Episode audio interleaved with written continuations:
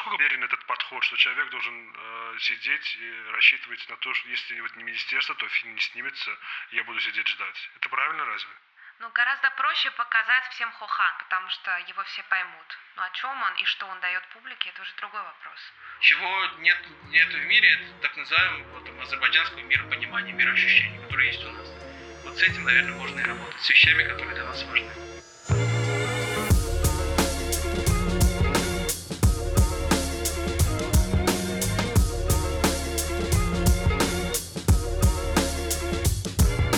Всем привет, я Джума, со мной Нана. Салам алейкум. Сегодня с нами наш гость, это режиссер, сценарист, продюсер Исмаил Сафарали. Привет, Исмаил. Привет, Джума, привет, Нана. Как у тебя дела? Хорошо дела, как твои дела? Тоже хорошо. Наконец-то нам удалось с тобой э, организовать да, эту беседу. Угу. Мы с Наной давно хотели это сделать. Э, Исмаил, и вот с чего хочу начать. Мы недавно проводили такие культурные итоги э, прошлого года и составили такой большой список наших фильммейкеров, которые так или иначе э, ну, добились определенных успехов за год. Да и пришли вы к выводу, что это не просто такой успешный год получился, а просто уникальный какой-то да, для наших киношников. Ты с этим согласен? А, да. Как ты думаешь, как так стало вообще? Как это стало, я не могу сказать. Я могу сказать, что если какая-то масса накапливается какое-то долгое время, она находит, она находит свой выплеск, да? У нас всегда были талантливые ребята. Вот я про это и говорю. Талантливых ребят было много, но за прошедшие годы как-то так не выстреливали. Да, сейчас я имею в виду, что все вот так... Э, ты был тоже в том списке, да? Твой, э, твоя картина попала э, на Московский кинофестиваль. У нас как бы общих друзей много, которые так или иначе да, и попали, выигрывали, побеждали а никаких-то особых видимых изменений в киноиндустрии я как бы не заметил. Ну, я не стал бы привязывать изменения в киноиндустрии к тому, в нашей киноиндустрии, да, которую сложно назвать индустрией объективно, с тем, что произошло. Если посмотреть на все фильмы, которые в этом году попали на фестивали и так далее, большая часть этих фильмов, они были сделаны за счет, собственно, не индустриальных средств. Они были сделаны либо самими режиссерами, либо за счет средств, которых которые они смогли привлечь. То есть связи между индустрией и тем, что произошло в этом году, никакой нет. Я не знаю, это можно объяснить какими-то метафизическими факторами, да, о том, что звезды сошлись. Я предпочитаю такое объяснение на самом деле. Или же просто, когда ты очень долго что-то стараешься делать, у тебя это получается. И большую часть режиссеров, которые в этом году, в прошлом году попали на фестивали, там Руфат, Тима, несколько других ребят, и они, мы как бы все вместе работаем давно, общаемся и так далее. Поэтому есть некий единый, что ли, какой-то центр, наверное, как, на каком-то высоком уровне, который нас всех вел путеводной звездой, и все мы как-то пришли к этой какой-то большой точке в 2020 году. Это был интересный год. Но признать, что Азербайджан проявил себя, да? Жюри уже знают, узнают, имена какие-то есть. Не, безусловно, безусловно. Это же вопрос узнавания работы. Да? Одного фильма, вроде фильма Илала Байдарова в Венеции, достаточно, помимо других фильмов, да, там. Или, например, Тимного фильма в Каннах, да, Джиба. Достаточно, чтобы твою страну начали узнавать, потому что это очень маленький мир. Uh-huh. Мир фестивалей, мир отборщиков. Он закрытый, маленький, все друг друга знают. Порой одного фильма бывает достаточно. А у нас в этом году было там 3-4 фильма. Да? Там Руфат Сараева, Тима в Каннах, э, Хилал в Венеции. Плюс еще Тима Гамбаров был в Сараево с коротким метром. Если всех вспомнил, наверное. Угу. Ну вот, поэтому да, с точки зрения узнаваемости это был потрясающий год. Теперь ответственность, собственно, лежит на нас, как на режиссерах. Это все довести дальше. И что очень удобно, это то, что в этом году ну, как вы все знаете, да, Руфат Гасанов, режиссер, стал начальником отдела кино в Минкульте. И это большое подспорье для всех режиссеров, потому что это человек, который знает, собственно, что происходит в индустрии, и он знает, как, как, как с этой индустрией обращаться. Поэтому во всех смыслах хороший год Вот недавно он объявил о создании новой структуры, да, агентства mm-hmm. кино. И мы с тобой, когда разговаривали, ты проводил параллели с Францией, что у них тоже есть э, похожая структура. Ну, во Франции есть во Франции есть кинофонд, это не совсем киноагентство. Киноагентство есть, например, в Грузии, в России. Фонд, фонд во Франции, если просто работает с, с продюсерами, которые представляют проекты этим фондом, и они им выделяют деньги в качестве безвозмездной поддержки, иногда в качестве возвратной поддержки и так далее. Да, это фонды, грубо говоря, которые поддерживают кино. Но, но на, Франция не очень хороший пример, потому что во Франции кино на уровне религии, да, как ты знаешь. Во Франции кино это культурное достояние, и это не всегда про деньги. Поэтому поддержка, которая во Франции фильмом оказывается, такой поддержки очень мало где в принципе найти. Ну да, во Франции есть несколько фондов, куда можем подавать, могут подавать не только французские режиссеры, а, например, режиссеры, которые работают за границей и снимают за границей на, на иностранном языке. Все, что для этого нужно, это просто иметь французского какого-то сопродюсера, который возьмет какой-то процент от финансирования, и все остальное передаст тебе, чтобы ты снимал свое кино. Я упомянул Францию, потому что я хотел бы, чтобы мы пошли, на самом деле, по французскому э, пути, нежели по российскому, например. Тебе не кажется, что немножко э, российский вариант, он такой скользкий? Хотя у тебя есть опыт работы, да, с русскими тоже? Ну, да, российский вариант, он более в нашей среде эффективный потому что сейчас у нас колоссальный недостаток киноконтента качественного, да. Русские, если говорить совсем простым языком, да, они выделяют энную сумму денег с определенным каким-то скрином, но не суперсерьезным. И поэтому просто объемом рынок заполняется качественной продукцией. Не всегда качественной, но, по крайней мере, статистически есть какие-то качественные фильмы да, на фоне шлака, который они финансируют. Во Франции это чуть сложнее, потому что во Франции гораздо больше конкуренция за эти деньги. Франция все-таки страна капиталистическая, и несмотря на то, что я сказал до этого, о том, что кино как религия, да, Франции, Франция очень ценит именно качественное. Во Франции очень сложно получить деньги на плохое кино. Ну как, на, на плохой сценарий, скажем так. В России есть такая возможность. Ну, в России разворовывается много, нет? А где не разворовывается? Я думаю, что везде разворовывается. Послушай, нам идея сейчас в чем заключается, да? В принципе, это то, чем, насколько я понимаю, занимается Минкульт. Идея заключается в том, чтобы у нас появилась, а, это возможность у людей снимать фильмы, в принципе, не брав в долг у дяди, тети и не снимая на даче там у себя, как я там делал, например, да? А чтобы это было нормально, человеческим образом происходило. Я не могу сказать, что на сегодняшний момент у нас такая штука есть, да? У нас нет системы, когда человек может прийти и нормально снять фильм с улицы будучи талантливым, естественно, и будучи образованным. И Б, у нас, собственно, нет никаких фильмов сейчас, да, кроме четырех-пяти фильмов, которые мы можем где-то показать за последнее время. Нужно больше просто фильмов, вот и все. То есть ты считаешь вот это путь государственного финансирования, это единственный нормальный путь, по которому мы должны идти? Хорошо, какой другой путь ты видишь, скажи мне? Ну, как работает продюсер? Выбивают деньги у разных структур, международных организаций, гранты. Ты знаешь, сколько занимает времени в среднем получить денег во французском фонде? Я не знаю, я не продюсер. Сколько? Полтора-два года. За это время режиссер может просто умереть. От голода и от естественных причин. Понимаешь? Дело в том, что а когда у тебя есть индустрия, людям есть чем заниматься. Я просто далеко ходить не будем. Давай приведем, например, давай возьмем пример э, фильма Хилала. Да? Я его не смотрел, я не могу говорить о художественных качествах. Я знаю, что он был в конкурсе в Венеции. Это достаточно само по себе большое достижение. На что может рассчитывать продюсер, который дает деньги на такой фильм? Может ли он рассчитывать на кинотеатрную кассу или, например, на возврат? Очень вряд ли, да? Является ли этот фильм произведением искусства? Является. И мы тут стоим перед вопросом, финансировать ли искусство в принципе или нет, или только зарабатывать деньги. Окей, давай тогда я тебе задам такой вопрос. Смог бы Хилал снять э, такой фильм, да, который он снял, на деньги от государства, учитывая, что зачастую государство, а, структура государственной требует определенный контент при даче денег. Разве нет? Нет, я не думаю. Ну что значит требовать контент? Нет, Джума, это такое странное заявление. В том плане, что ты же не обезьяна, которая в цирке на заказ танцует за банан, правильно? Ну в той Если же России, ты... которую ты привел, пример такой же происходит. Нет. Ну как нет, у того же Звягинцева фонд кино забрал деньги обратно. У Звягинцева деньги не забирали обратно. Звягинцеву больше не дают денег, но не забирали. Звягинцев Левиафан, если я правильно помню, снял на деньги Госфильмфонда. Я тебе приведу простой пример. Если ты приходишь к французскому продюсеру, например, да, я тебе свой пример говорю про фильм, который я буду снимать в следующем году, дай бог. Да?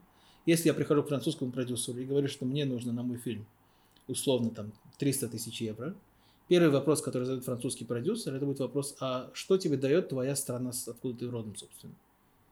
Без э, seed money, да, без денег, которые тебе дает своя страна, не обязательно правительство, неважно кто, это может быть твой двоюродный брат, ни один французский продюсер тебе денег не даст.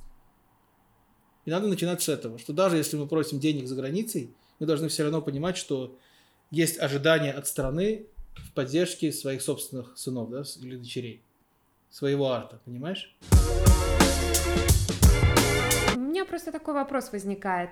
А, финансирования полноценной поддержки нет. Не очень эта сфера и прибыльна. А на что тогда вы живете? Это хороший вопрос. В сравнении с тем, на что я жил до того, как я стал заниматься кино, это гораздо более скромные, скромные деньги. Я продюсирую некоторые проекты. Мы стараемся снимать рекламу, но это очень сложно делать, учитывая, что я не живу в Баку. А, я пишу какие-то сценарии, не, всегда для себя. Ну, в общем, как-то мы стараемся что-то делать. Это, естественно, работа, которая не обеспечивает стабильного некого денежного потока. Плюс ко всему, моей, моей жене, например, приходится раб- работать что, чтобы я мог обеспечивать э, свою киношную деятельность, помимо того, что я делаю там с рекламой и так далее.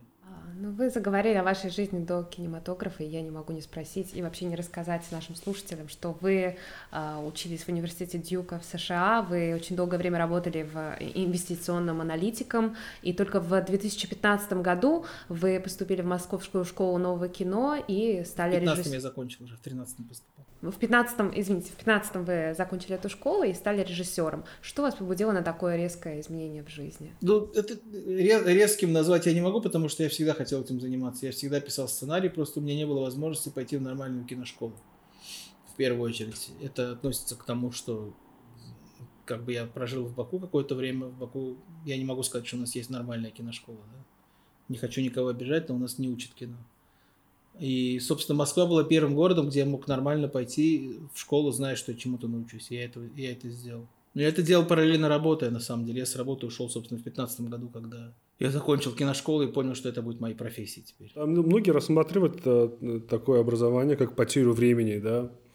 Кроме э, того, что ты наладил крутые контакты, наверное, в будущем они тебе помогли. Угу.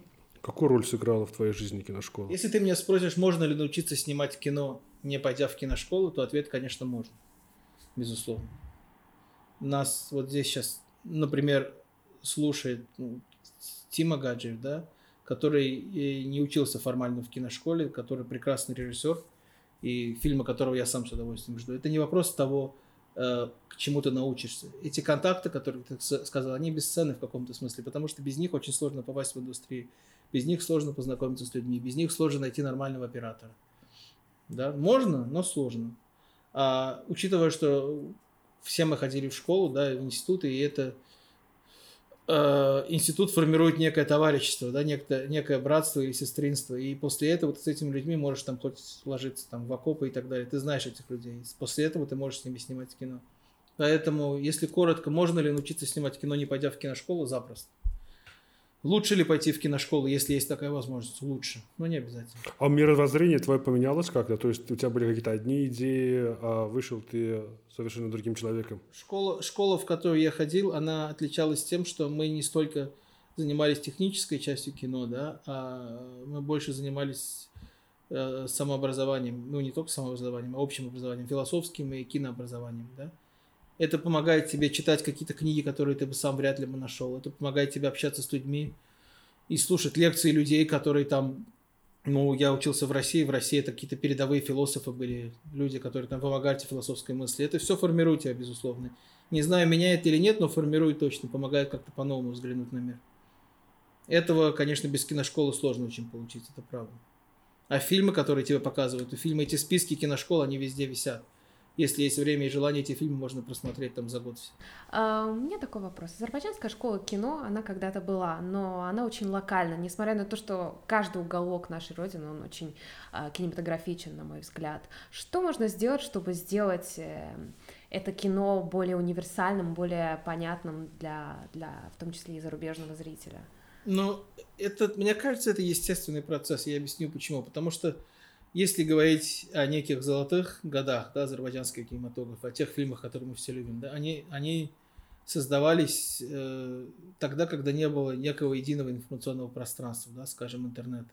Когда у нас не было доступа к конъюнктуру, каким-то к, к темам, э, к текущим каким-то трендам и так далее. Да? То есть мы, мы в некоторой степени, ну мы, сложно сказать, старшее поколение жило в некотором информационном вакууме, да, потому что они не знали, что в мире происходит по, по очевидным причинам.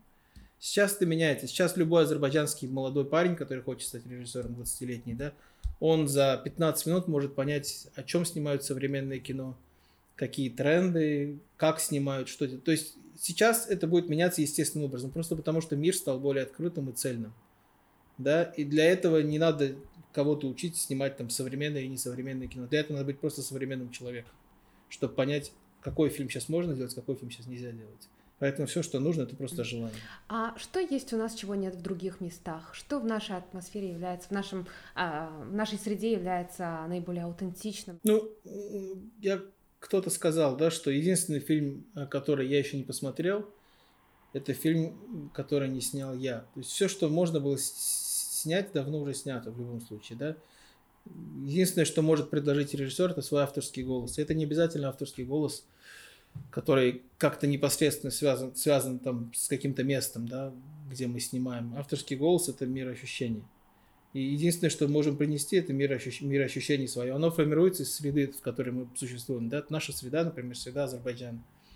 И, соответственно, если мы как-то синтезируем все, что мы здесь выучили, поняли и передадим это все понятным визуальным языком как-то в общую ноосферу, вот что можем, собственно, сделать. Что есть уникального в Азербайджане? Ну, с точки зрения локаций, уникальных абсолютно локаций, наверное, нет, да, потому что весь мир открытый, везде в мире есть горы и водопады, и красивые места, и города. Чего нет, нету в мире, это так называемого там, азербайджанского миропонимания, мироощущения, которое есть у нас. Вот с этим, наверное, можно и работать, с вещами, которые для нас важны. Может, они важны везде, но это в нашем преломлении не выглядит особенно. И, соответственно, единственное, что, единственное, что можно принести в фильм, это принести себя можно. Вот и все. А азербайджанское миропонимание, которое ты сейчас отметил, насколько европейский зритель, да, например, готов его э, воспринимать? Да? Вот мы с тобой часто говорили о том, что э, европейские интеллектуалы, например, довольно-таки несправедливо отнеслись к нам и к Азербайджану в целом во время Второй Карабахской войны. Я боюсь, и от жюри конкурсов э, следует ожидать какого-то предвзятого отношения. К сожалению, ты с этим столкнулся в Москве во время Московского кинофестиваля. Тогда в СМИ началась такая грязная кампания, пытались связать исключение армянского, армянского фильма из конкурса с э, азербайджанским политическим давлением. А на самом деле картину убрали из конкурса, потому что она снималась на территории, оккупированной армянами. Я тогда много писал об этом. И, ну, такой вот инфоповод, я думаю, все-таки повлиял на поведение судей, да, которые решили э, обезопасить себя и сохранить нейтралитет, который вот в их головах есть. И, я думаю, обошли азербайджанскую картину стороной. Все-таки влияют такие моменты на решение жюри, наверное, да? Я думаю, что я думаю, что да, я думаю, что влияет, потому что есть какая-то предвзятость. Но эта предвзятость в какой-то степени не мне кажется, нельзя ощущать себя жертвой, да, не надо всем ходить и говорить, что нам не дают призы, потому что мы из Азербайджана, и потому что мы правы там в войне с Арменией и так далее. Это очевидно для нас. Для них в любом случае это не очевидно, потому что для них это в принципе непонятная история глобально, если смотреть на, вещи, да, то есть условному французу там, который в Страсбурге сидит, это совершенно э, пофигу, да, кто прав, кто не прав там, да. Другое дело, что единственное, что мы можем сделать, это стараться изменять повестку. Это мы можем сделать. И эту повестку можно изменять разными способами. С точки зрения кино мы можем через мягкую силу показывать свою правоту. И это не обязательно должно быть там, что 15 армян штурмуют деревню с женщинами и расстреливают их, а потом появляется чувак, который всех там голыми руками кладет. Да? Так не работает давно уже. Это надо делать через гораздо более тонкие вещи работая с, с каким-то пониманием общечеловеческих ценностей, да, с какими-то частными историями, через которые формируется некое общее понимание вопроса. Влияет ли то, что происходит на нас, как на режиссеров? Безусловно, влияет. Влияет ли восприятие публики, точнее, влияет ли понимание публики наших, на, наших фильмов благодаря, из-за, из-за конфликта? Да, влияет. Можем ли мы страдать из-за этого? Можем, да. Но задача наша не становиться жертвой, а задача наша стараться поменять других в первую очередь себя, а потом уже других. Да? Себя-то мы в любом случае сможем как-то поменять. С другими будет сложнее, но можно либо ничего не делать, а можно либо стараться что-то делать. То есть патриотическое кино, оно необходимо на данный момент? Патриотическое кино необходимо всегда, мне кажется, потому что человек, который не ощущает э, своей почвы, он как бы, собственно, и ходит как по воздуху, да. Но другое дело, каким может быть патриотическое кино? Можно сделать патриотическое кино э, на уровне Рэмбо, да, условный, фильмы, которые я на самом деле люблю, но это жуткая агитка, да. Это страшная пропаганда там американского солдата, который мочит вьетнамцев, да. А можно сделать какие-то фантастические тонкие фильмы, там вроде, не знаю, тонкой красной линии, да, которые про войну, но при этом они совершенно с другими вещами работают. И ты понимаешь важность э, каких-то ключевых вещей, которые не связаны на самом деле с пивпафом там или со стрельбой и так далее. Патриотическое кино нужно, нужно делать патриотическое кино, которое воспитывает в людях такие ценности, которые помогают эти ценности потом транслировать в мир, и э, люди понимают, что вот в этой стране живут люди, которые, с которыми интересно, да, с которыми можно разговаривать, с которыми надо разговаривать. Вот таким образом продвигать надо, а не просто через э, военную силу, как, которую мы показываем и так далее. Да? Это тоже нужно, безусловно, но это, не, мне кажется, это не совсем тот самый путь, который позволит нам полностью как бы захватить умы и мысли людей, с которыми нам приходится сталкиваться за границей. Надеюсь, что я ошибаюсь, но мне тоже кажется, что нас захлестнет, захлестнет просто волна такой пошлятины, если честно, в массе своей. Послушай, это, это я не стал бы называть это пошлятиной. Нормальный послевоенный процесс, когда есть некий элемент духоподъемности. Да? Ты не можешь заставить всех смотреть фильмы Тарковского, потому что это сложно. Гораздо проще смотреть фильмы, где какие-то вещи, они более понятно разложены. Не потому, что кто-то умный, а кто-то тупой. Просто потому, что такие фильмы, более понятные фильмы, извиняюсь, они апеллируют к более понятным ценностям, да, к более базовым ценностям. Другое дело, что необходимо развивать какие-то другие элементы, более тонкие вещи. И это гораздо более сложно. Ну, гораздо проще показать всем Хохан, потому что его все поймут. Но о чем он и что он дает публике, это уже другой вопрос. Э, тут, тут в другом дело, да. Хороший вкус надо взращивать хороший вкус сам по себе не появляется. И на каждого, на каждый жанр и на каждый хохан есть человек, который будет смотреть там условно э, фильм Руфата Гасанова, да, например, «Остров», «Island Within», да. Понятно, что всех всем не удовлетворишь. Другое дело, проблема в том, что сейчас, насколько я понимаю, до последнего времени количество хоханов и такого рода фильмов, оно сильно перевешивало другое кино задача выровнять, выровнять эти весы, да, баланс восстановить между, что, что я назвал бы зрительским кино, да, оно не хорошее, не плохое, оно просто такое зрительское. Посмотреть, там, поесть попкорн и забыть. Такое кино тоже должно быть, без этого кино тоже сложно. Потому что, в принципе, э, вопрос в кинотеатры всегда легче прокатывать Хохан, чем прокатывать какой-то сложный фильм. И они приносят деньги, да, Исмаил? Скажи, как продюсер, эти тупые комедии. Ну, безусловно, приносят, конечно. Какая-то часть этих фильмов, она, она приносит денег. Я не знаю, какая именно, но я совершенно точно знаю, что некоторые фильмы, они коммерчески очень успешны. Учитывая, что они снимаются очень дешево, и они таким образом забирают кассу. Какие-то дебильные рекламные интеграции откровенные. Я думаю, они хорошо зарабатывают на этом. Ну, каждый, каждый зарабатывает, как, как он умеет, да. Обвинять человека в том, что он умеет снимать только так сложно, потому что человек сам в этом не очень, может быть, до конца понимает. Каждый режиссер или каждый писатель или каждый автор в глубине души, души думает, что он снял великое кино. А иначе зачем этим заниматься? Ну, не скажи, я знаю многих, которые целенаправленно идут на, на такое, чтобы снять кино, просто проходной фильм. Но надо понимать, что это индустрия, да, что люди, люди, люди на этом зарабатывают. Понимаешь? Люди живут, семьи с этого кормятся, да. И говорить человеку, что не снимай говнофильм, как бы и не заработай, тоже права никто не имеет. Единственный инструмент давления такое, да, это зритель. Он посмотрит или не посмотрит. Если, например, я потрачу там 100 тысяч манат условный, да, и сниму фильм про то, как два чувака там дерутся во дворе в идиотских париках там, со смешными усами. Если этот фильм никто не посмотрит, я потеряю 100 тысяч манат, я в следующий раз не подумаю о том, что такой фильм снимать. Если люди снимают, если на них ходят люди, значит, есть потребность. Значит, вопрос не в, кино, не в киношниках, вопрос в, во вкусе, вопрос в зрителях. А как у грузин оказался такой тонченный вкус? Надо помнить, да, наверное, Дюм, что грузинские фильмы, они еще в советское время, при всем уважении к нашему кино, были гораздо более интересными, чем наши фильмы. Ну, не с точки зрения национального кино, да, а с точки зрения восприятия этих фильмов за рубежом.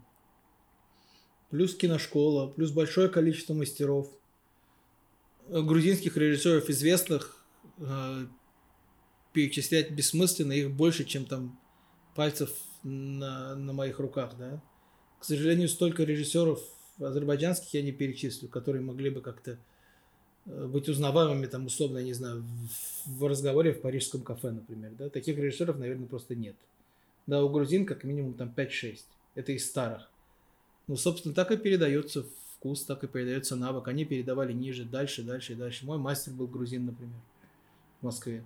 Дмитрий Мамули, да? Да, Дима, да. У них просто исторически так сложилось, что кино было лучше развито. Мне всегда казалось, например, что у нас живопись была лучше развита, чем у грузин. Я в этом уверен. Поэтому у нас большое количество интересных художников есть, больше, чем, например, режиссеров. Не знаю, каждому свое как-то. Что-то сложилось, а что-то нет. Да? У них вот сложилось с кино, например. У нас так, так хорошо не складывалось. Сложится ли? Я уверен, что сложится. Это вопрос времени. А, у нас в чате вопрос от Асли. Кого из художников вы именно имеете в виду?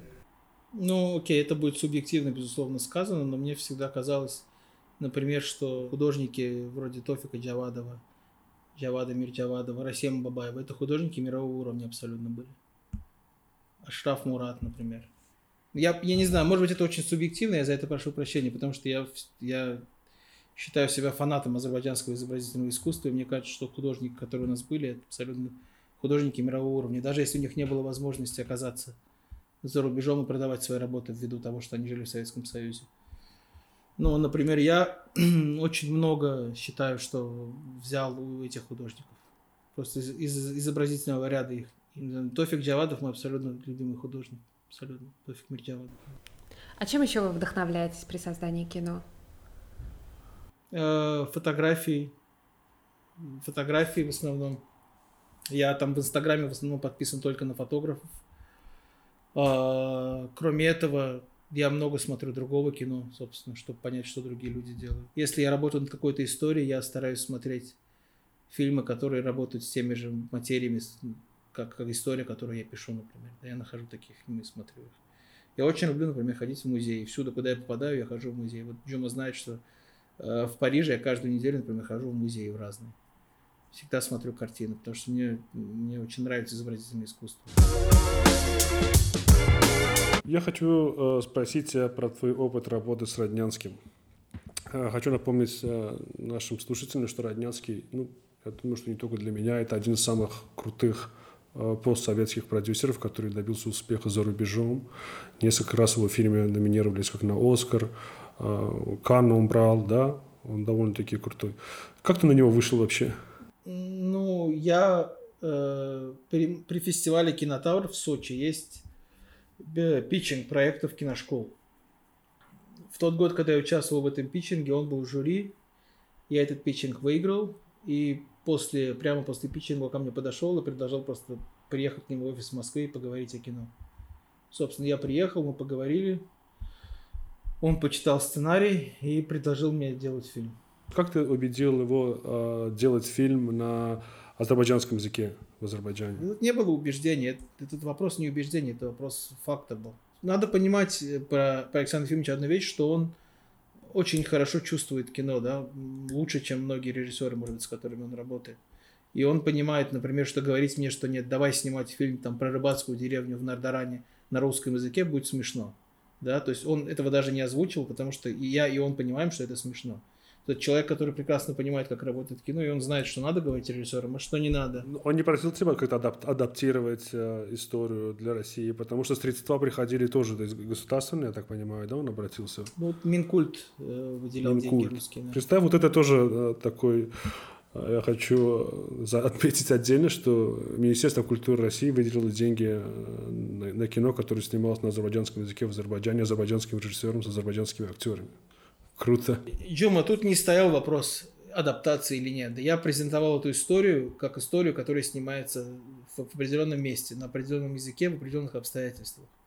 Ему понравилось именно то, что я рассказывал. Потому что если бы он мне сказал, что давай снимем эту историю там в Дагестане условно, да, это была бы уже не моя история. Да, это была бы уже история дагестанца. Плюс в этой истории, которая ему понравилась, было очень много личного в том плане, что я бы снимал, я собирался снимать там, где я вырос и так далее. Он понимал, что либо будет кино на моих условиях, да, с точки зрения съемок, на языка и так далее, либо кино, в принципе, не, нет смысла этим кино заниматься. По поводу министерства, э, на самом деле первый, э, первый чтец этого сценария, который в итоге с Роднянским стал, было наше Министерство культуры. Я в первую очередь им его отправлял. Но они сказали, что им такие истории неинтересны, поэтому я просто не стал с ними после этого уже общаться. Ты можешь э, дать пару советов, как заинтересовать продюсера на питчинге? Что надо сделать? Вообще, как это происходит? Показывать.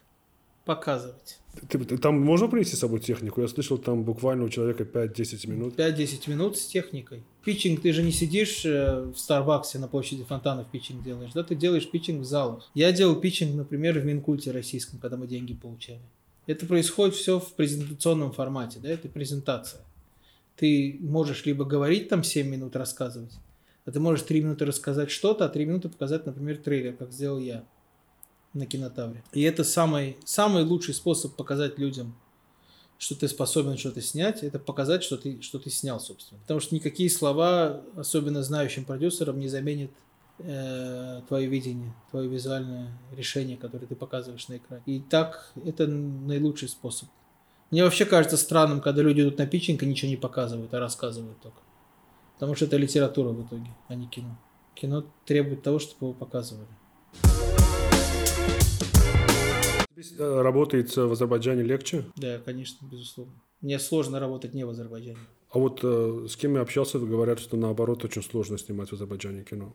Да что, что значит очень сложно? Мало специалистов, нужно добиваться э, каких-то непонятных разрешений, непонятных людей, объяснять, что это, про что это. Не, смотри, специалисты это одна история, специалистов правда мало насколько ты, ты знаешь, я ни, никогда не снимал кино с азербайджанским оператором, да, и, наверное, не буду.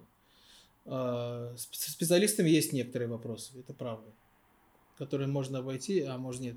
А с точки зрения разрешений, а, то в любой стране нужно брать разрешение, в любой стране эти вопросы возникают. Я не могу взять камеру и снимать около Лувра кино, например. Такого тоже сложно представить себе. Все фильмы, которые я снимал, я снимал по своим возможностям в том плане, что если я знал, что я не могу снять, где запрещено снимать, я там не буду снимать, да. В Кусарах, когда я снимал, никаких разрешений брать не надо было, например. В Кусарах были просто очень хорошие люди в деревне, которые были готовы абсолютно всем помогать. Более того, когда я снимал фильм, мне на площадку там приехали пограничники, потому что это было близко к российской границе. И я просто объяснил им, что я снимаю кино, что я из Баку и так далее. Они там попрощались, сказали спасибо и уехали. То есть не надо думать, что это такая индустрия, где тебя могут там съесть и там завести в полицию и так далее. Наверное, были такие случаи. У меня просто не было. Я стараюсь снимать там, где я знаю, что я могу снять. А разрешение везде надо брать. Нет, нет страны, мне кажется, где можно взять и ходить по улице и снимать кино. Такого не бывает. Расскажи ты про практическую сторону написания сценария. Может, нам тоже пригодится. То есть ты допускаешь, что история может развиваться в процессе съемок? Ну, не совсем в процессе съемок. Это вот как раз то, о чем мы много с Таймуром разговариваем, Гаджием.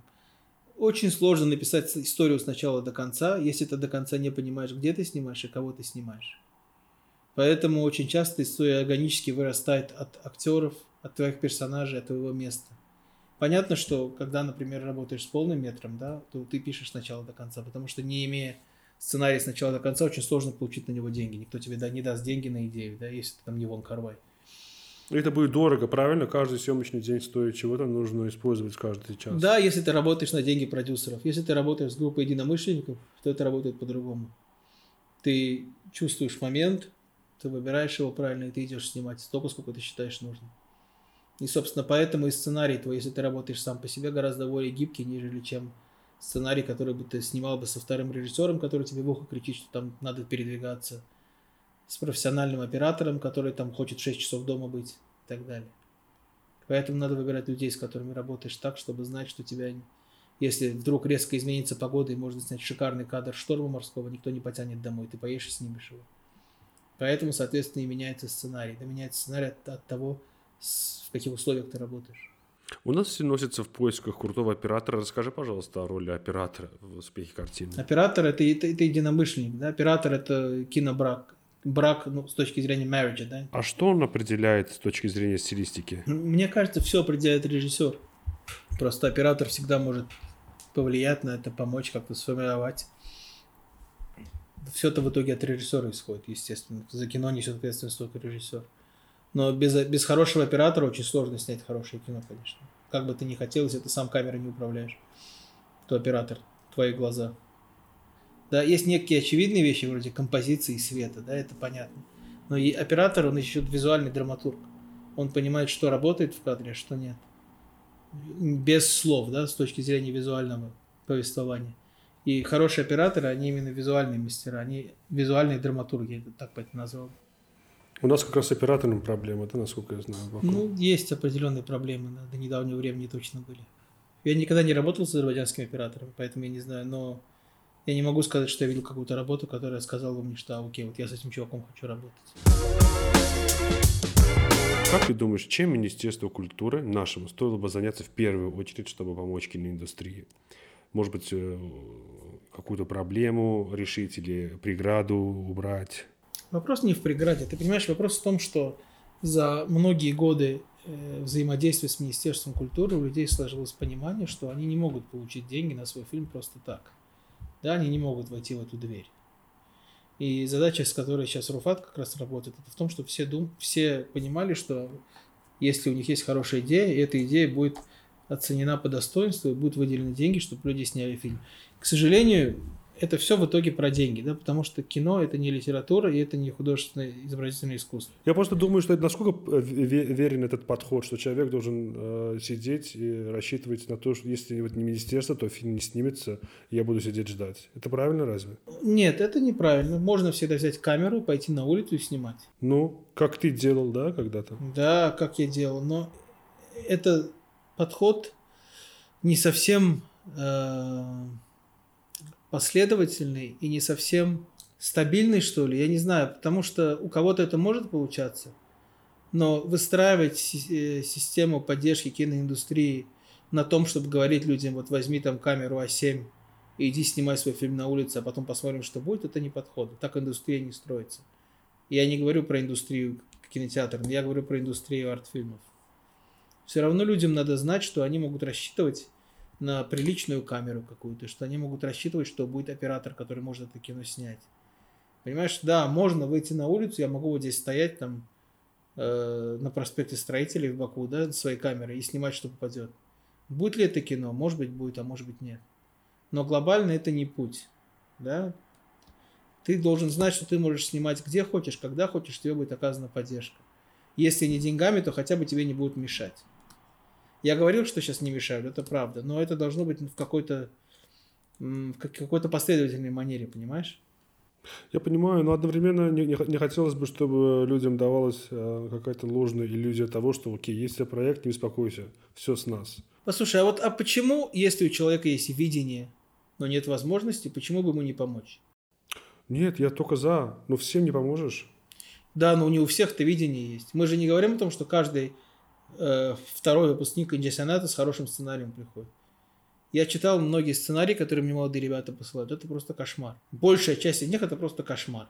Да, то есть люди просто не понимают, что они делают. Даже это такая штука, нельзя ожидать, что каждый второй, кто говорит, что я хочу быть режиссером, придет и будет снимать фильмы и окажется на каких-то фестивалях. Далеко не так. Так никогда не будет на самом деле. Но мы должны подойти к некоему минимуму, минимальному количеству людей, которые умеют это делать. Сейчас этот минимальный пул только у нас формируется, да, в то время как, например, у тех же грузинов каждый год на каждом фестивале по два, по три фильма. Больше ли у них денег или возможностей? Конечно, нет. Вообще нет, даже близко. Но у них есть некая система поддержки. У них есть грузинский фильмофонд, который помогает им всем, чем может. Да? Будем надеяться на лучшее с приходом Руфата. Руфат как мессия воспринимается. Не, вопрос не в мессии, вопрос в том, что теперь хотя бы у э, у, у, у ведомства, которое пока, к сожалению, единственным является доступным источником средств, появилось человеческое лицо. Да, и, и с этим хотя бы можно работать. Исмаил, тебе огромное спасибо за, за, за разговор. Таким Вам спасибо большое. Позитивный заряд я получил, да? Нана, не то, что... Оптимизм какой-то появился, что все-таки у нашего кино есть хоть какая-то надежда. Спасибо. Да, очень круто. Надеюсь, что будем наблюдать за успехом твоих картин в скором времени. Спасибо большое. Удачи вам и успехов. Спасибо.